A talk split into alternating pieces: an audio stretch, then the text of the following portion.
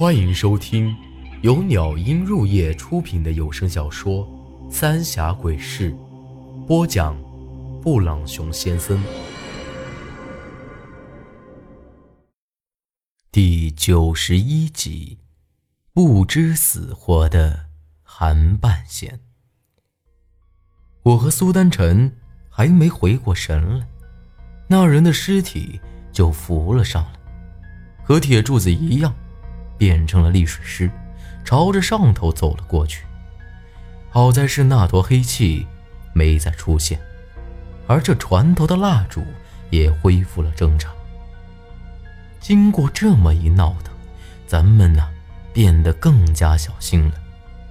就这么一直等到了天亮才下了船，还没进到村子里头，我就已经感觉到了一股子阴沉沉的气息了。老远就听到了一大群乌鸦啊啊啊的叫声，搞得是格外阴森。等咱们进到了村子，这才看到，之前王叔那门前的一棵大松树，上头吊着一具尸体，看起来就和槐树坪那大槐树上的尸体一模一样，像是自己上吊了。一群乌鸦。正落在那个尸体身上，不停的啄。那尸体早就被啄得不成样了，两个眼睛只剩下两个血洞，眼珠子只怕早就被乌鸦给吃了。脸上的肉已经只剩下几条血丝还挂在脸上，大部分都已经被吃了，只剩下白森森的骨头。衣服。也早就被血染成了红片片，地下的血滴得一大滩，时不时还会滴几滴下来。任凭咱们经历过这么多事儿，一看到这种情况，我和苏丹晨还是忍不住呕了出来。昨儿个吃的那些鱼肉是吐得干干净净，咱也没多看，赶紧去了别的人户家里头看。只要能遇着一个活的，咱们就能晓得这村子到底发生了什么事情。虽然这村子人户不多，但当时我离开这的时候，还是有不少人的。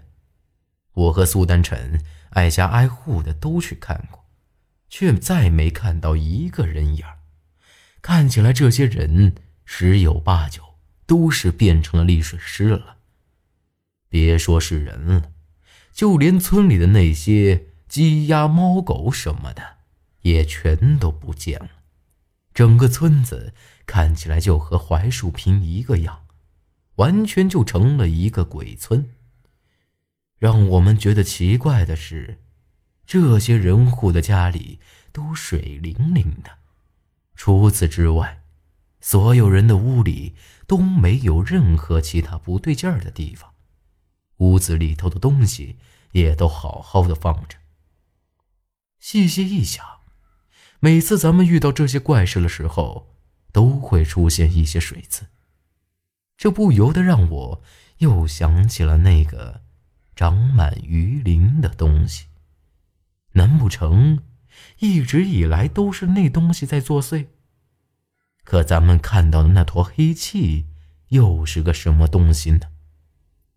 还有昨儿个晚上，那个跳进水里头的人，他是在咱们眼皮子底下被那坨黑气给拖进了水底。看来，他是这村里唯一活到昨儿个晚上的人了。他咋个不早跑呢？难不成是专门在等咱俩？正在纳闷刚才还在吃那死尸肉的乌鸦。呼啦一声，全都乱叫着飞走了，像是受到了极大的惊吓。而我和苏丹晨也立马警觉起来，赶紧跑出去。但一看这四周，除了咱俩之外，压根儿就没有任何东西，只有那血肉模糊的尸体，晃晃荡荡的挂在那树头底下。可这些乌鸦……不会就这么无缘无故的飞走了，一定是遇到了什么危险。啪嗒一声，就在这时，这挂尸体的绳子却突然断了，尸体直接掉在了地上。我一直在你身边，咱俩还惊魂未定，这尸体却吱吱呀呀的几声响，慢慢坐了起来，用那没的眼珠子的黑洞盯着我，似乎还在发笑。虽然没的眼珠子，可我总感觉那黑洞里头像是有一双眼睛在盯着我看一样。快跑！我一把拉起苏丹晨，赶紧朝着江边冲。好在是咱们身后没传来别的声音。我回头看了一眼，那尸体已经倒在了地上。这种情况，咱们也不敢再去那古堡了。这村子就已经够邪门了，更何况那古堡。万一要是再出个啥岔子，那咱们呢，可真就回不去了。咱们也没再做多的停留，赶紧回到船上，朝着临江镇赶。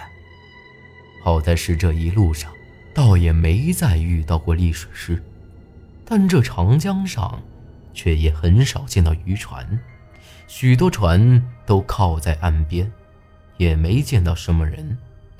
估计不只是咱俩遇到了诡异的历史师，长江断流的事儿刚过去不久，又闹出了这么一出，那些渔民不敢再出船也是理所当然了。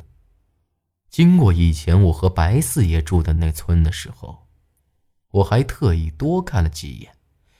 虽然我再不想去那儿了，但和那村里的其他叔伯婶子。也还是有情感的。远远的看到那村子里，倒有不少人户屋顶都冒着炊烟，看来是没出事儿。等咱俩顺利回到临江镇，却发现这里的人看咱俩的眼神都有些不大对劲儿了，像是咱俩的出现让他们很害怕，却又像很希望看到咱俩回来一样。而我的心里头，也有了一种不好的预感，只怕是韩半仙出事儿了。可苏丹臣也没耽搁，赶紧朝着韩半仙的药铺子里跑，却发现院门大开着，院子里头晒的那些草药子，也全都打翻在地上，很多都已经开始发霉了。这一看，就是出事儿了。我和苏丹晨。赶紧满屋子里找，却始终没见到韩半仙。屋子里被弄得乱七八糟的，就连他那根拐棍也断成了两截儿，地上还有一些血迹。奇怪的是，这屋子里还有一股子腥臭味，就好像是死鱼的味道。这已经很明显。韩半仙一定是和什么厉害的东西经过了一番打斗，才会变成了这样。就在咱们准备去找镇子里的人问问怎么回事的时候，门外头却探出一个脑袋来，朝着咱里头瞅，想进来，却又像是不敢。猴子哥，猴子哥，你晓不晓得我爷爷？到底出了什么事？苏丹臣阴沉的走到猴子面前问道：“猴子是离这药铺子最近的，比我大一岁，长得尖嘴猴腮的，精瘦的很。镇子里的人也就干脆叫他猴子。我之前在这临江镇的时候就见过他，是个老实人，胆小，话不多。据说下水是把好手。”爹妈早就不在了，只剩下了他一个。韩半仙没少照顾过他。爷爷是被那和氏娘娘给带走了。猴子满脸惊恐的看着苏丹晨，他一直也叫韩半仙爷爷。放屁！这是我头一回看到苏丹臣开口骂人，这也不怪他，对他来说，韩半仙可是比亲爷还亲呢。自己的妈相见不到一天就死了，现在韩半仙又出事了，咋能不让他发火？被苏丹臣这么一吼，这猴子也是吓得一激灵，也不敢再说话，只是呆呆地看着他。哎，猴子，莫怕，他是气过头了。来来来，你给我说说，和氏娘娘是咋个把韩半仙带走的？啊？我将猴子拉了进来，问道：“本集内容结束，请您关注下集内容。我是布朗熊先生，咱们下集再见。”